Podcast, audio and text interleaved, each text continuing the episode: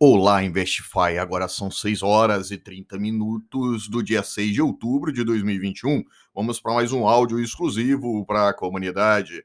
Nesse momento, o S&P opera em queda de 1,22% a 4,281. Petróleo WTI em queda de 0,37% a 78,64. Os Treasuries de 10 anos subindo 0,91 a 1.545. E o ouro em queda de 0,7% a 1.748 a onça. Já o dólar DXY sobe 0,63, sendo que o dólar está mais forte que todos os seus pares, subindo 0,43 sobre o euro, 0,61 sobre a libra. O peso mexicano, o dólar também está mais forte, subindo 1,5%.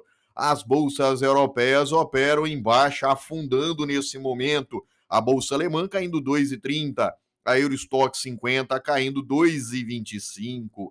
As bolsas asiáticas, Hang Seng com 0,57 de queda, Nikkei com 1,05 de queda e Austrália com 0,58. Mais um dia complicado no Brasil. Dados para sair às 9 da manhã de vendas no varejo no Brasil, variação de empregos privados ADP às 9h15 da manhã, que é a prévia do payroll que sai na próxima sexta. O estoque de petróleo bruto sai às 11h30 da manhã e o índice VIX não seria diferente, subindo 11% nesse momento. O índice VIX é o índice do medo, o futuro do cobre caindo 1,5%, o minério de ferro em alta de 0,13% a 117,75 e na China sem cotação devido ao feriado. Bom, o Evergrande deixou de pagar um título de uma subsidiária sua de 207 milhões de dólares e foi rebaixada a classificação nessa terça para níveis que significam inadimplência. Na Europa, o futuro do gás holandês e do Reino Unido subiram 60% em apenas dois dias. A União Europeia prometeu uma ação para solucionar o problema do aumento.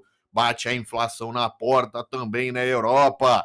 Bom, Powell mantém a sua fala para o início do tapering em novembro, independente dos dados que payroll e o calote nos Estados Unidos. O presidente Joe Biden cogita mudanças para a votação que aumenta o teto da dívida. Atualmente precisaria de 60 votos a favor no Senado, com a mudança precisaria de 50 votos e a vice-presidente seria o voto de Minerva, de desempate. A data limite é 18 de outubro e essa situação política nos Estados Unidos só agrava. Os principais jornais brasileiros, Valor Econômico, empresas gastam 180 bi com burocracia tributária. O Globo, proposta para unificar impostos, avança no Senado. Jornal Folha de São Paulo, Prevente opera sete hospitais em São Paulo sem licença. Estadão Brasil quer cobrar 100 bi de países ricos em evento do clima. O dólar futuro fechou em alta de 0,44 a 5,501 com ajuste a 5,487. O Auxílio Brasil, o presidente do Senado, Rodrigo Pacheco, fez duras críticas ao governo, falando que não poderia utilizar apenas uma fonte de um projeto que ainda está em votação, que é o caso da reforma do imposto de renda, sendo que não tem prioridade para votar no Senado.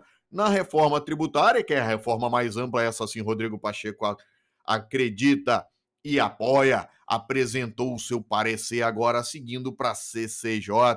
O auxílio gás poderá ser feito através de um auxílio temporário. A questão do ICMS volta na Câmara novamente. O presidente Arthur Lira quer aprovar de qualquer forma uma forma de incidência do ICMS ser reduzido no preço dos combustíveis. E uma boa notícia: o marco da ferrovia foi aprovado no Senado e segue agora para a Câmara para apreciação. Um forte abraço e bons negócios.